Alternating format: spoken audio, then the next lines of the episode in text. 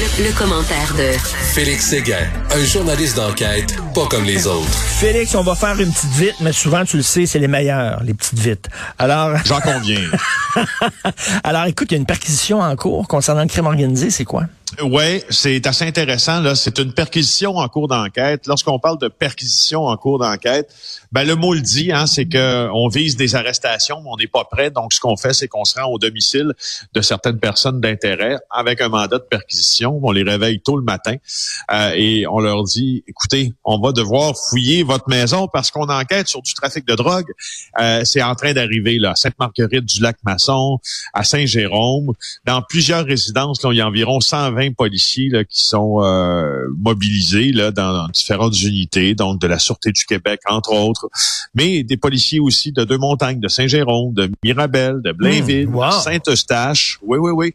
Et là... Euh, et, c'est le contexte de ça. Je vais, je vais te donner l'information brute, puis je te donnerai le contexte ensuite, parce que le contexte est quasiment plus intéressant que ce qui se déroule euh, ce matin.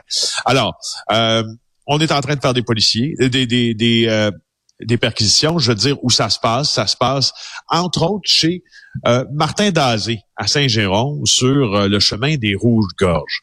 Martin Dazé, là, euh, c'est un homme qui, selon les informations qui ont été recueillies par notre bureau d'enquête, est assez près d'un mafieux notoire qui s'appelle Giuseppe Foccarazzo son surnom à Giuseppe Foccarazzo, c'est Joey Gator. Donc, Joey l'alligator. Euh, Richard, c'est lui, euh, Monsieur Foccarazzo, si tu te rappelles bien, là, qui avait été photographié avec un billet de loto gagnant dans les locaux de Loto Québec. On avait vu sa photo dans le journal, il s'était présenté là. On n'a jamais su s'il avait gagné lui-même ou acheté plutôt le billet gagnant pour blanchir d'argent, quoi qu'il en soit. Euh, et Giuseppe Foccarazzo est connu des autorités depuis le début des années 2000.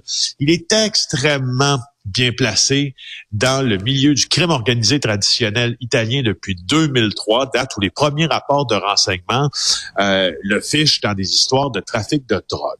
Alors, que penser de la saisie d'aujourd'hui par rapport au commanditaire? Je ne dis pas que M. Foccarazzo en est un commanditaire. Ce que je vous dis, c'est que Martin Dazé est tout près de lui. Et dans les rapports de renseignement, Martin Dazé euh, est décrit comme un homme qui ferait le lien entre l'organisation de Giuseppe Foccarazzo et des trafiquants situés au nord de l'île de Montréal. Alors, euh, on a saisi d'ailleurs, et ça, cette perquisition d'aujourd'hui fait suite à une saisie d'un peu plus de 100 kilos de cocaïne euh, qui est survenue il y a quelques semaines alors que les policiers enquêtaient sur une affaire d'armes à feu parce que dans le fameux projet Centaure, on enquête sur quoi? On tente de sortir les armes à feu hein, du territoire montréalais, lavallois, longueuillois, entre autres. Puis qu'est-ce qu'on trouve quand on enquête sur des armes à feu? Oups, des drogues.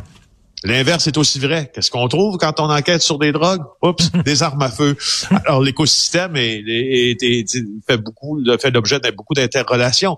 Et euh, fait donc, je voulais, je voulais juste te dire que ça est en train d'arriver ce matin, tout ça. Puis, ça va être important de suivre ça parce qu'il va y avoir des développements dans ça très vite, je suis convaincu. Ben oui, on va s'en reparler demain. Hey, tu parles souvent des fraudeurs, euh, Félix. Tu as vu ça? Hier, on a annoncé le, chèque de 500 dollars pour euh, la majorité des Québécois.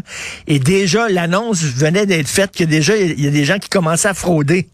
N'a pas de bon sens. Hein? Je l'ai pas, juste vu, je l'ai reçu. Je l'ai hein? pas juste vu, je l'ai reçu. Oui, oui. J'ai reçu le texto là, qui te rappelle que le gouvernement euh, donne 500 dollars. Puis c'est Interact Reminder at euh, je sais pas trop quoi, là, à quelle adresse.